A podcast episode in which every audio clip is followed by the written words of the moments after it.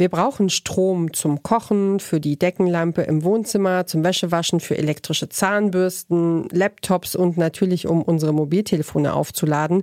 Wäre doch eigentlich ganz praktisch und schön und auch sinnvoll, wenn der Strom einfach daher käme, wo wir ihn sowieso jeden Tag brauchen, oder? HauseigentümerInnen in Deutschland können sich seit Jahren unabhängig machen schon von der Stromversorgung aus Kohle- und Atomkraftwerken, zum Beispiel durch eine Photovoltaikanlage auf dem eigenen Dach. Was viele nicht wissen, sowas ist auch für MieterInnen drin. Äh, das Ganze heißt dann MieterInnenstrom. Gerade in Städten gibt es viel Potenzial, die Solarenergie in Mehrfamilienhäusern auszubauen, denn bis zu 370.000 Gebäude in Deutschland eignen sich für das Mieterinnenstrommodell. Das hatte das Bundeswirtschaftsministerium schon vor fünf Jahren ausrechnen lassen.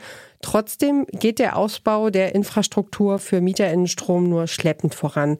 Warum? Darüber sprechen wir jetzt. Ihr hört den Klimapodcast von Detektor FM. Mein Name ist Ina Lebetjew. Hi. Mission Energiewende.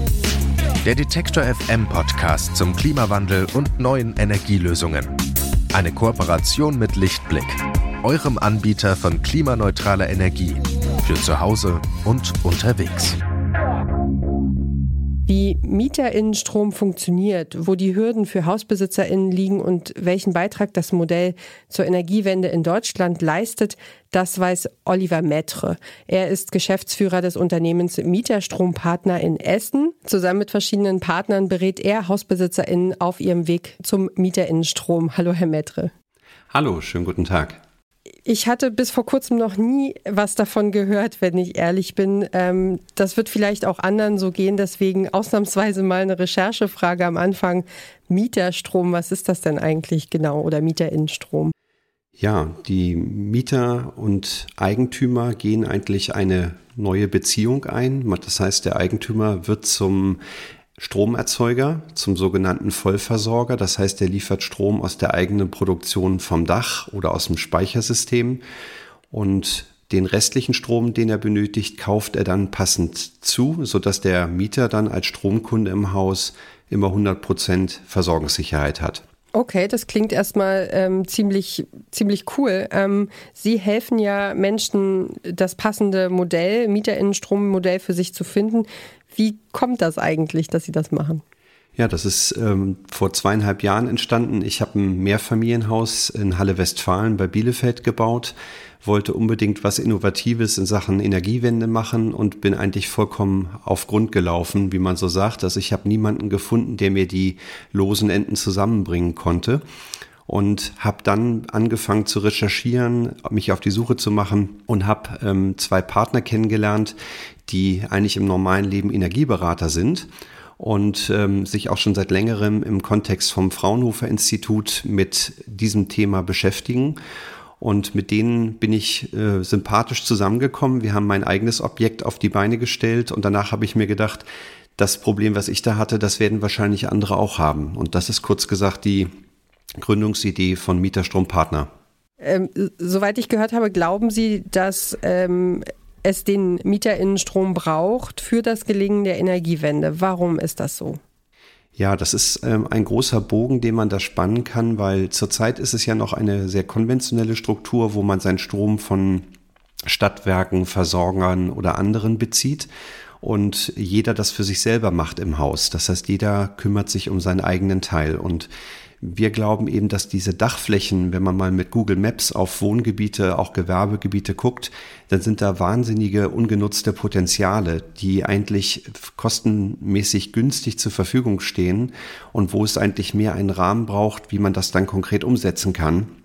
Und deswegen ähm, glaube ich, dass die Solarenergie da einen großen Beitrag zur Energiewende leisten kann, vor allen Dingen gerade zur dezentralen Erzeugung auch, wo man dann gar nicht mehr diese Bündelung in Großkraftwerken hat, sondern eigentlich deutlich in kleineren Einheiten den eigenen Strom produziert und verbraucht. Jetzt gibt es ja auch ganz unterschiedliche Häusertypen. Also wenn ich mal so an das Wohngebiet denke, in dem ich wohne als Mieterin, dann sehe ich da Plattenbauten. Ähm, einen, wir wohnen in einem Altbau zum Beispiel. Ähm, dann gibt es aber auch diese 50er Jahre ähm, Bauten, so Wohnsiedlungen, die ganz viele hintereinander gebaut sind.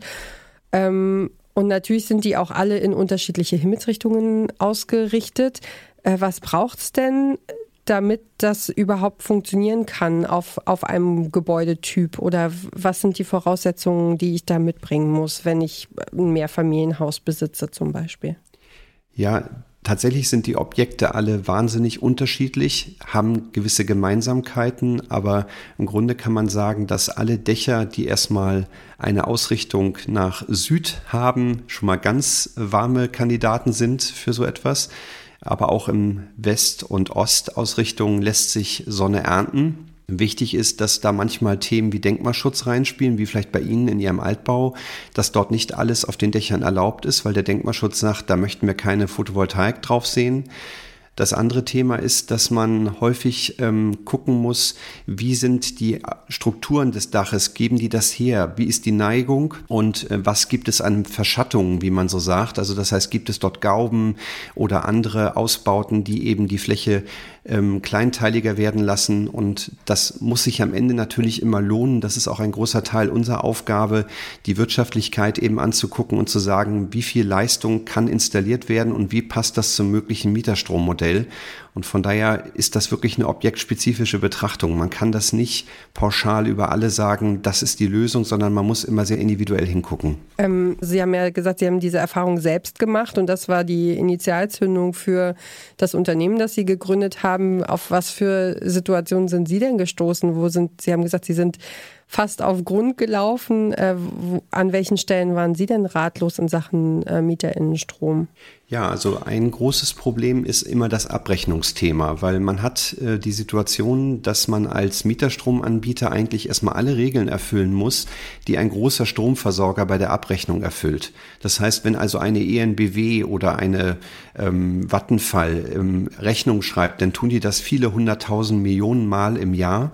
Und jemand, der jetzt ein Fünf-Parteien-Haus hat und Rechnung schreiben will, der steht erstmal vor dem Problem, wie setze ich das eigentlich überhaupt auf? Also welche Rahmenbedingungen muss ich gesetzlich erfüllen für eine Stromrechnung.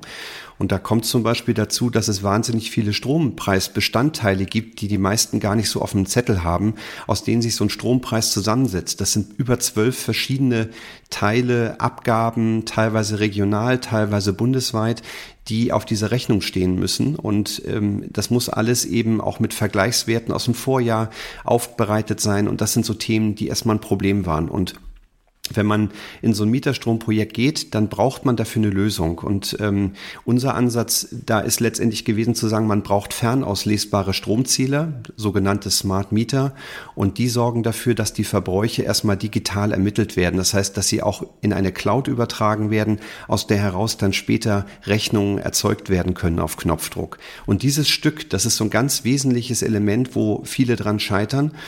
Und man kann dazu noch sagen, dass viele Gewerke, also Installateure, Solaranbieter, nach wie vor eigentlich rangehen und sagen, Mieterstrom ist zu kompliziert und lohnt sich nicht. Das ist also ein, eine Legende, die von diesen kontinuierlich jeden Tag, habe ich das Gefühl, verbreitet wird.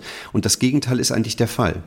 Und ähm, wenn man jetzt sich auf den Weg macht und eben sieht, ich kann also die, mit der Zähltechnik kann ich Probleme lösen, ich habe eine Idee, wie das Messkonzept im Haus aufgebaut ist. Das ist die Art und Weise, wie man Strom im Haus messen kann. Dann sind das so die Zutaten, aus denen man im Prinzip das Ganze zusammensetzt. Plus natürlich auch die Idee, wie man mit den Mietern kommuniziert, die ja freiwillig sich dafür entscheiden müssen, Stromkunde zu werden. Ich habe es ja in der Anmoderation schon angesprochen dass äh, viele Menschen in, in Einfamilienhäusern das äh, für ihr Haus nutzen, Solaranlagen auf ihre Dächer bauen, wenn sie neu bauen zum Beispiel. Äh, Gibt es einen Unterschied zwischen MieterInnenstrom oder wenn ich den Strom an meine MieterInnen weitergebe zu Menschen, die im, ein Eigenheim haben? Ja, absolut. Das ist auch ein großes Thema. Also man spricht bei Einfamilienhäusern eigentlich von Eigenverbrauchsanlagen. Das heißt, man hat Strom vom Dach, man verbraucht den, den Rest speist man ein und dafür braucht man kein Mieterstrommodell. Die Herausforderung ist eigentlich nur, wenn man ein Einfamilienhaus vermietet an jemanden, auf dem Dach Mieterstrom dann machen muss, weil ja offiziell man nicht selber drin wohnt, sondern ein externer Dritter. Da gibt es tatsächlich eine Regelungs- Schwierigkeit, eine Grauzone, wo wir sagen, wir können in der Beratung dort nicht wirklich helfen, weil die Wirtschaftlichkeit bei einem Einfamilienhaus ähm, überschaubar groß ist, um es mal vorsichtig zu sagen, weil man hat nur eine Partei, die den Strom verbraucht, in der Regel eine Dachfläche, die auch nicht so viel hergibt.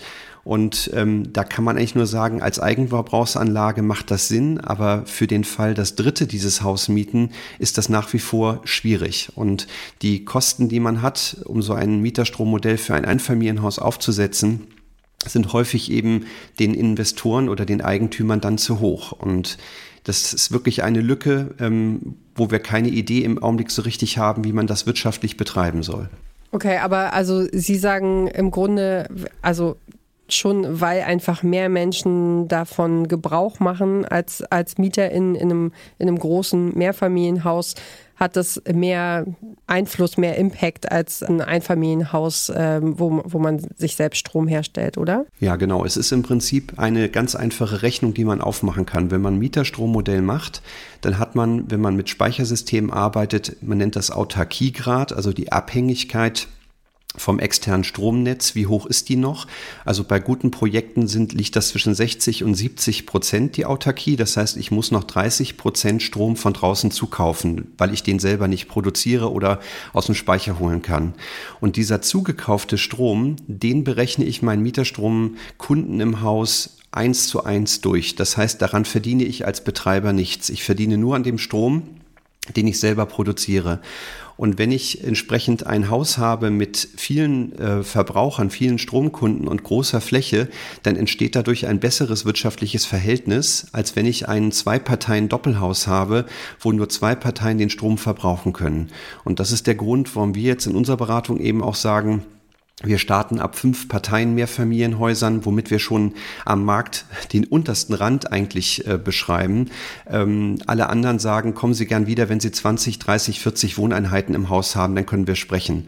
Und wir haben eben gesagt, dieser Teil der Kundschaft, die diese kleineren Mehrfamilienhäuser hat, was auch ein Großteil in Deutschland der Mehrfamilienhäuser nach wie vor ausmacht, die brauchen halt auch Hilfe. Und das ist so der Weg, auf dem wir uns gemacht haben. Eine kurze Unterbrechung für unseren Werbepartner. Euer Laptop läuft mit 100% Ökostrom, eure Heizung mit klimaneutraler Wärme, in der Garage lädt euer Auto und auf dem Dach erzeugt ihr euren eigenen Solarstrom. Klingt nach Zukunftsmusik, ist aber jetzt schon leicht zu haben. Bei Lichtblick bekommt ihr alles, was ihr für einen klimaneutralen Lebensstil braucht. Jetzt einfach wechseln zu Deutschlands größtem Ökostromanbieter. Ich hatte gelesen, bisher gibt es keine Pflicht für MieterInnen, den Strom, den ihre VermieterInnen äh, über die Photovoltaikanlagen auf dem Dach fördern, auch zu kaufen oder zu nutzen. Wäre denn so eine Verpflichtung aus Ihrer Sicht sinnvoll oder nötig, damit VermieterInnen da auch zusätzlich abgesichert sind und sich das dann auch lohnt? Das ist eine schwierige Frage. Also wir sehen zum Beispiel in unserem Nachbarland Schweiz, dass dort seit langen Jahren das Mieterstrommodell schon erfolgreich umgesetzt wird. Und dort ist es so, dass der Vermieter bestimmt, wo der Strom im Objekt herkommt. Das vereinfacht natürlich vieles. Ähm, auch in den Niederlanden hat man ein deutlich einfacheres Mieterstrommodell gewählt. In Deutschland ist ist das leider nicht so. Das heißt, man hat hier immer die Notwendigkeit, die Mieter eigentlich davon zu überzeugen, dass sie Mieterstrom beziehen sollen. Und da gibt es eigentlich drei klassische Gründe immer, mit denen wir argumentieren. Das eine ist der etwas günstigere Strompreis. Das zweite ist eine deutlich geringere Grundgebühr. Und das dritte ist der stabile Strompreis für den Teil des Stroms, der selber im Haus produziert wird. Das heißt, man entkoppelt sich von den Marktpreisen. Und das sind auf Dauer natürlich Faktoren, an denen man als Mieter eigentlich, wenn man wirtschaftlich denkt, nicht vorbeigehen kann. Aber es bleibt eben in Deutschland dabei, dass Mietvertrag und Stromliefervertrag zwei getrennte Verträge sein müssen. Die dürfen nicht gekoppelt werden. Und damit hat man eben immer ja, den Bedarf, die Leute im Haus zu überzeugen davon. Es gibt ja eine Förderung seit mehreren Jahren, also eine staatliche Förderung für MieterInnenstrom, ähm, die soll dafür sorgen, dass sich auch mehr Menschen dafür für dieses Modell entscheiden. Was haben Sie für einen Eindruck, wirkt dieser Anreiz? Ähm, wie, wie sehr? Ja, das Förderthema ist sowieso etwas Allgegenwärtiges, hat man das Gefühl bei den erneuerbaren Energien. Also viele Kunden, die uns erstmalig ansprechen, fangen eigentlich gleich im ersten Satz mit dem Wort Förderung an. Und ähm, ich muss sagen, dass ich das eigentlich gar nicht so für relevant halte, weil die Wirtschaftlichkeit von Mieterstrommodellen kommt auch komplett ohne diese Förderung aus meiner Sicht aus. Es ist natürlich ein nettes Add-on, dass man die Wirtschaftlichkeit damit verbessert und damit die Attraktivität erhöht. Aus meiner Sicht sind diese Förderungen in der Hinsicht gar nicht notwendig, weil wir sehen, dass sich die meisten Mieterstromprojekte nach acht bis elf Jahren amortisieren und das heißt, bei Laufzeiten von 20 bis 25 Jahren bleibt da genug Zeit, noch Geld sozusagen mit der Investition zu verdienen. Und ähm, von daher glaube ich, wäre es besser, wenn man sich pauschal mit Einspeisevergütung nochmal beschäftigen würde, dass man da einen Weg findet, wie das auch bei den verschiedenen Anlagengrößen einheitlich und transparent verständlich geregelt werden kann und man vielleicht hier und da auch Bürokratie aus dem Prozess rausnimmt. Ich glaube, das würde viel mehr helfen als konkret diese Mieterstromförderung, die eigentlich kaum entscheidend ist aus meiner Sicht. Was haben Sie denn für einen Eindruck, wie, wie groß ist die Bedeutung von Mieterinnenstrom im Moment? Also wie verändert das den, den Markt oder hat es das schon? Ja, viele sind jetzt aufgewacht, muss man sagen, und beschäftigen sich jetzt wieder damit. Also wir haben viele, die sagen, ich habe das vor Jahren schon mal mir angeschaut, ähm, bin da aber irgendwie stecken geblieben. Das war damals alles noch nicht so richtig reif. Man muss auch sagen, dass die Technik sich in den letzten Jahren massiv weiterentwickelt hat, was Speichertechnik, Solarzellen, Wechselrichter und alles angeht. Das ist deutlich weiter und leistungsfähiger und auch preislich attraktiver geworden. Ähm, ich glaube, dass trotzdem die meisten, die sich jetzt auf diesen Weg machen, auch von anderen sogenannten Sektoren noch kommen. Also Sektoren sind Bereiche im Haus. Strom ist ein Sektor, Wärme ist ein Sektor. Und wir merken gerade in den Beratungsgesprächen, dass viele jetzt zum Beispiel über ihr Heizsystem nachdenken. Das heißt, die sagen, wir haben eine Gasheizung, wie viele in Deutschland, wir haben eine Ölheizung. Was können wir tun? Und was jetzt gebraucht wird, ist eigentlich ein sektorenübergreifender Ansatz. Das heißt, dass man Strom und Wärme nicht mehr als zwei Themen sieht, sondern dass man das zusammenbringt. Weil wenn ich zu viel Strom im Objekt habe, bevor ich das für wenig Geld einspeise, kann ich damit zum Beispiel auch warm Wasser noch heiß machen und an der Stelle dann Gas einsparen. Und das sind Themen, die wir jetzt gerade ganz stark äh, merken. Und die Herausforderung dabei ist, dass die einzelnen Gewerke, die jetzt im Haus tätig sind, also zum Beispiel Gaswasser, Heizungsinstallateure, Elektriker oder Solateure, dass die noch viel zu wenig miteinander sprechen und die Projekte gemeinsam aufeinander abstimmen. Das ist eine Riesenherausforderung, weil jeder so in seinem Bereich bleibt und in Wirklichkeit gehört das mittlerweile alles aus unserer Sicht zusammen und das macht die Komplexität der Beratung eben auch etwas anspruchsvoller weil es so viele mögliche Optionen gibt. Und da versuchen wir eben äh, Leuchtturm zu sein und Licht ins Dunkel zu bringen.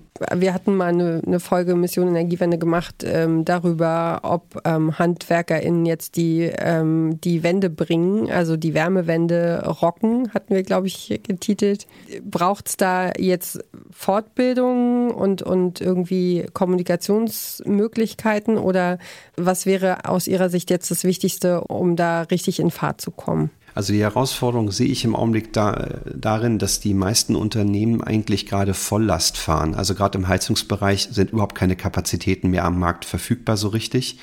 Und ähm, die Schwierigkeit ist dann, wenn man mit innovativeren Projekten kommt und Mieterstrom zählt sicherlich auch dazu, dann ist das im Augenblick, steht das hinten an. Also die äh, Handwerksunternehmen ist so meine Wahrnehmung, realisieren dann lieber zehn Standardprojekte als fünf innovative Projekte. Und das gilt für Solateure, das gilt für Elektriker aus meiner Sicht. Und wir spüren das eben auch, das äh, bieten wir eben auch gezielt an, dass Solarunternehmen uns Kunden bringen, die sagen, der Kunde hat nach Mieterstrom gefragt, wir können den nicht beraten, könnt ihr den qualifizieren, wir bauen gern die Anlage. Das ist das, was wir pro Woche mehrfach haben und weswegen sozusagen äh, ja es im Augenblick stockt und ähm, wir können als kleines Startup natürlich jetzt nicht ganz Deutschland glücklich machen, ähm, aber wir bemühen uns darum, dass an der Stelle sozusagen Dinge zusammengebracht werden, Menschen, Gewerke miteinander sprechen, weil da einfach viel zu viel, das haben wir immer so gemacht, das machen wir weiter so im Spiel ist und das muss raus. Und es gibt viele innovative Unternehmen auch, die versuchen, Dinge voranzubringen. Aber insgesamt muss man sagen, verharren viele einfach noch in ihrer Nische und versuchen da das Geschäft zu machen, was sie jetzt gerade im Überfluss machen können und äh, reden zu wenig mit den benachbarten ähm, Fachbereichen, um da zu guten Lösungen für den Kunden zu kommen. Jetzt haben Sie ja in den vergangenen Jahren ganz schön viel erlebt und es hat sich viel verändert. Jetzt kommt noch diese, diese Krise auch obendrauf. Äh, wofür lohnt sich das alles, was Sie tun? Also wir haben das Gefühl, ich gucke ja immer mal wieder auf meine App, auf meinem Handy, wie so die Stromproduktion in meinem Mehrfamilienhaus äh, läuft. Und ich freue mich immer daran, wenn ich sehe, was für einen Autarkiegrad ich da erreicht habe. Ich habe eine große Anlage verbaut. Das heißt, wir haben dort Autarkiegrad im Augenblick in der ersten Jahreshälfte von 89 Prozent. Das bedeutet, der Großteil des Stroms kommt vom Dach. Das heißt, der kleinste Teil wird noch zugekauft. Und wenn das die Perspektive ist, dass man sagt, auch mit einer modernen Luftwärmepumpe zum Beispiel kombiniert, hat man die Wärmeerzeugung im Griff, dann tangiert einen diese ganze Krise, die wir gerade haben, nur am Rande, weil wir haben, also egal, der Strompreis steigt, aber die Produktionskosten bei mir sind stabil und ich finde, dafür lohnt es sich eigentlich, ähm, für dieses Gefühl der Unabhängigkeit ähm, sich auf den Weg zu machen und letztendlich ähm, haben die Mieter durch diese Vorgehensweisen natürlich auch geringere Kosten und damit erhöht sich auch die Attraktivität der Immobilie. Also eigentlich ist es eine Win-Win-Situation für alle Seiten und ähm, ja, ich weiß eigentlich auch nicht, was dagegen spricht, das zu machen. Das sagt Oliver Metre. Gemeinsam mit seinen äh, KollegInnen berät er HauseigentümerInnen auf ihrem Weg in die unabhängige Stromversorgung. Mit seinem Partner hat er dafür die Beratungsfirma Mieterstrompartner in Essen gegründet. Herr Metre, vielen Dank für das Gespräch. Sehr gerne, vielen Dank. Neue Folgen unseres Klimapodcasts Mission Energiewende gibt es jeden Dienstag hier bei Detektor FM. Die Redaktion für diese Folge hatte meine Kollegin Sarah Marie Plikat und mein Name ist Ina Lebetjew. Ich sage vielen Dank fürs Zuhören und wenn ihr mögt, hören wir uns dann nächste Woche wieder. Macht's gut. Tschüss. Mission Energiewende. Der Detektor FM Podcast zum Klimawandel und neuen Energielösungen. Eine Kooperation mit Lichtblick eurem Anbieter von klimaneutraler Energie für zu Hause und unterwegs.